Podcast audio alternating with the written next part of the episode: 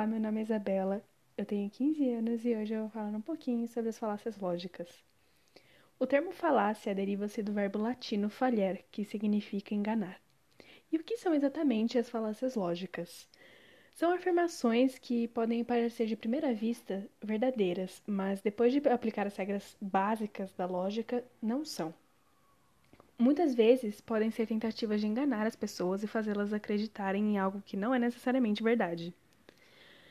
O que nós podemos fazer para identificá-las, sendo que são termos muito difíceis de se identificar dentro de um discurso ou até mesmo de um texto?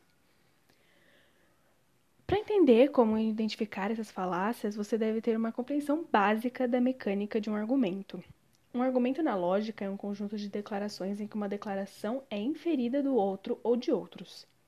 Existem dois tipos de declarações: as premissas e as conclusões. As premissas são declarações oferecidas para fornecer evidências para a conclusão de um argumento. As conclusões são declarações que são inferidas das evidências fornecidas. Para que um argumento seja válido ou lógico, as instruções da premissa devem fornecer suporte completo para a conclusão.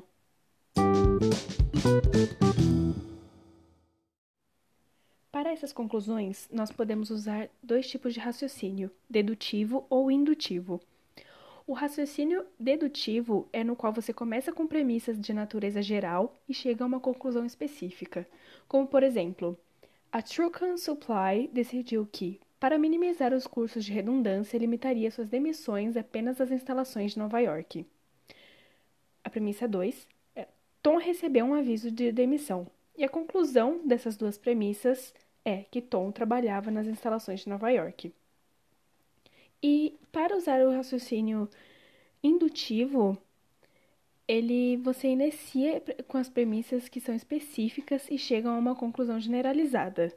Por exemplo, a premissa 1, as promoções de abril nos últimos cinco anos aumentaram as vendas de 15% em média. A premissa 2 é: durante este período, as promoções de verão não produziram qualquer aumento mensurável nas vendas. A conclusão dessas duas premissas é: para aumentar as vendas, é melhor ter a promoção deste ano em abril e não no verão.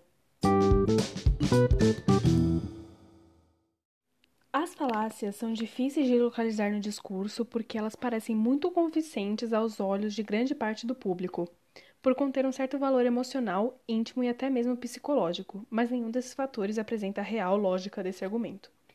Nós não devemos usar as falácias por ser um componente do argumento extremamente enganoso.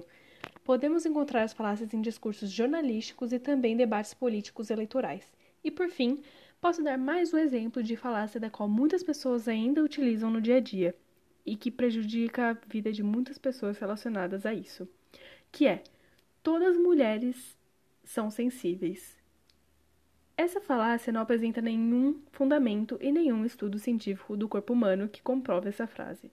Sendo assim, se as pessoas continuarem usando-a, a vida profissional e até mesmo amorosa das mulheres podem ser prejudicadas e assim tornar nossa caminhada mais conturbada. Então, se a conclusão do argumento não apresenta nenhum tipo de pesquisa pré ou já estabelecida, pode ser automaticamente anulada. E foi isso.